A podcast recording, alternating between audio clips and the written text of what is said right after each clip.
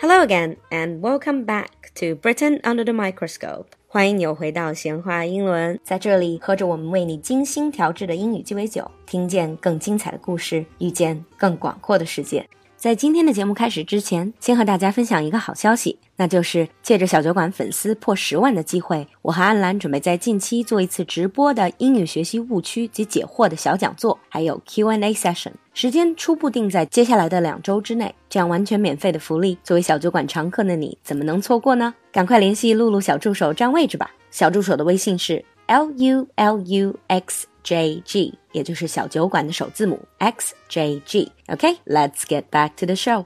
Hello, Alan. Hello, everybody. So, Alan, what are we going to talk about today? Today we're going to be talking about the news, but mostly about newspapers. Newspapers. Newspaper for me sounds like such an ancient idea now Well, lots of people still use the internet. to read the news. Yeah. Uh, technically, they're still newspaper. 新闻报刊. Hmm. So I have heard that Britain is a nation of newspaper readers. You do see a lot of people still very interested in reading actual papers. Is that right? Yeah, absolutely. So lots of people say they would go down to get a paper. Paper is newspaper. Yeah. And people are still very much interested in reading the news in that type of way. Is it mostly older people? It's younger people and older people. In the UK, especially, especially in London, there's quite a few free newspapers. Oh, like the one you get on the underground, on the tube. Yeah, the Metro and Metro. Mm. the Evening Standard. So lots of people read those on the way to work. 嗯，伦敦地铁上的那个地铁报叫 Metro，是免费拿的。So you basically just pick it up, riding on a tube, and then when you're done, you leave it on the tube for the next person to read. Pretty much, yeah. Would you say that even though people, probably your generation, read most of their news on their smart devices, they still read the actual paper? Well, yeah. As you said, we are a nation of newspaper readers. For example, we have one of the oldest newspapers in the world that's still in circulation. The which Times. is are the times. Here I would like to point out because in China we translate the times into 泰晤士报, Mm, which can cause a little bit of misunderstanding Hmm. because 泰晤士 is the River Thames. yeah, But the original name of the paper has nothing to do with the river. No, It's the Times. yeah. So you mentioned the Times is the oldest newspaper still in circulation, still being published. How old is it? The first edition was in 1785. 1785. That's centuries ago. Well, yeah. So these newspapers, do they get published every day? The only day that you don't get a newspaper is on Christmas Day. Every other day, they publish a newspaper, but it's slightly different. You have the weekday newspapers, the Saturday newspaper, which is slightly bigger, and then you have the Sunday newspaper. Mm. So Sunday newspaper is the biggest. It's with the most content. Yeah, so they have the most magazines. Magazines isn't magazines another type of publication? Mm-hmm. magazines 不是杂志的意思吗？ Well, yeah, it is true. But a lot of Sunday newspapers they include magazines because people have more time to read the newspapers on a Sunday. Oh. Or traditionally they have more time on a Sunday. Okay, so they're sold as part of the newspaper. Yeah. And you have magazines about travel, clothes, fashion, pretty much everything really.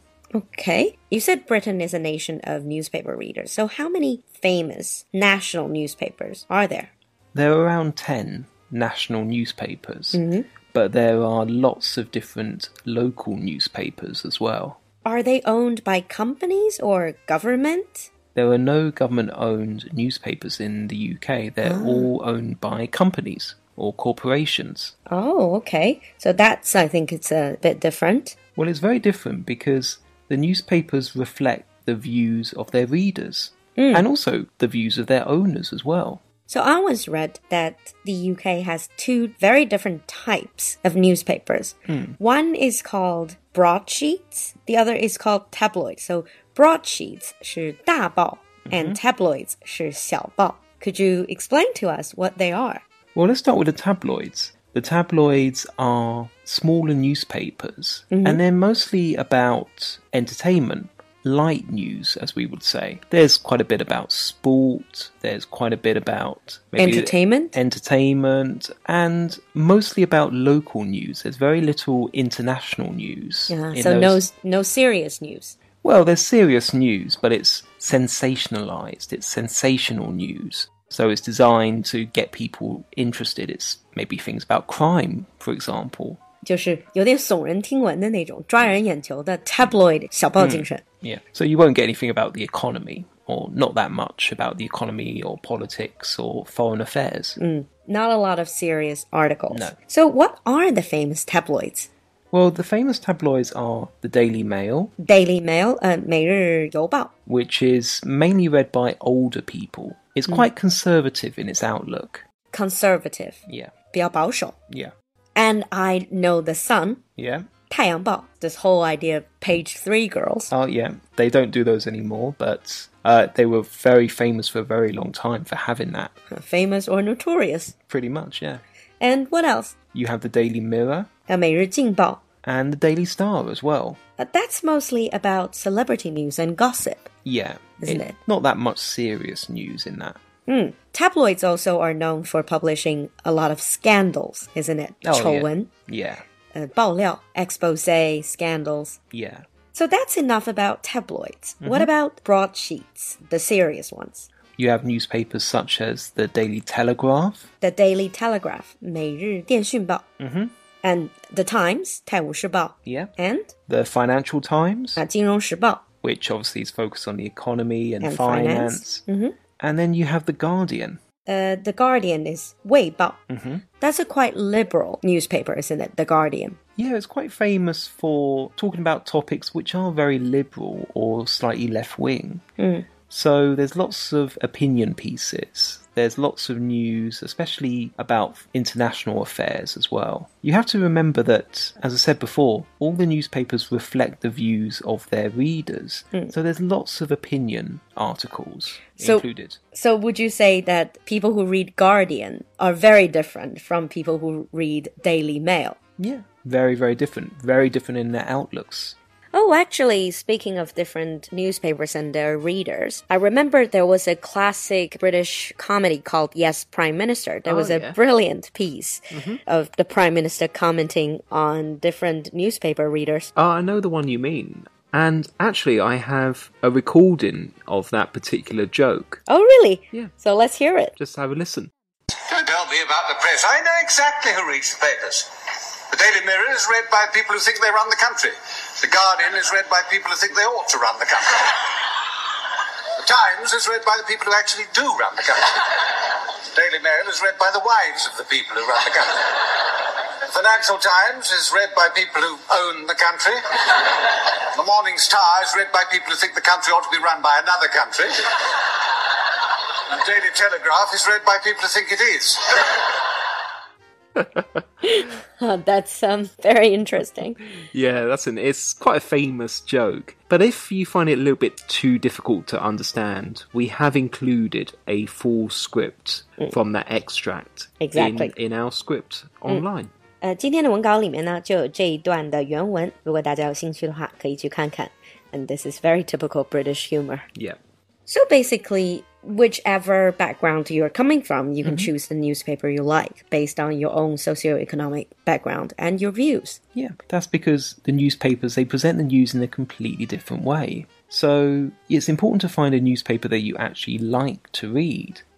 And coming back to actually reading the articles, would you say reading articles in a foreign language that you're learning is a very good way to learn that language? It's a good way, but it shouldn't be the only way. I've had lots of students before that said, oh, they want to read the BBC News, they want to read newspapers in English. It's a good way of learning English, but you have to remember that the vocabulary, the expressions, they're very newspaper specific. Yeah, they're quite different, isn't it, from what you would use in daily conversation. Yeah, it wouldn't have much spoken English Yeah. in them. And also, a lot of students would find it difficult to actually read a newspaper designed for native speakers. So, do you have any tips? Well, to be honest, I don't think it's that difficult because if you think about it, you have the pictures to help you, you have the headline that will tell you the main story, and also articles generally follow the same structure. And what structure is that?